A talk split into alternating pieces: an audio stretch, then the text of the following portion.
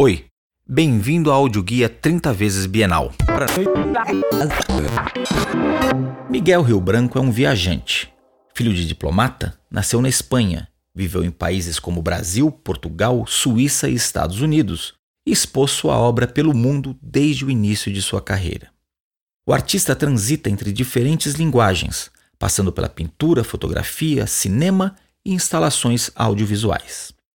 Ele propõe o um encontro entre esses diferentes meios para criar imagens de contrastes intensos, entre luz e sombra, entre as cores, entre a distância do olhar estrangeiro e a proximidade da empatia, entre a visão objetiva e o ensaio subjetivo.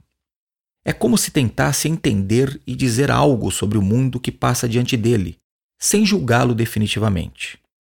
A obra Nada levarei quando morrer, aqueles que mim deve cobrarei no inferno, produzida entre 1979 e 80, retrata Maciel, bairro pobre do Pelourinho, na Bahia.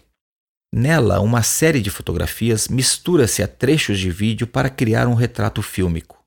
A princípio, as imagens revelam intimidade com os moradores, mas aos poucos se torna o retrato da violência presente no cotidiano do bairro.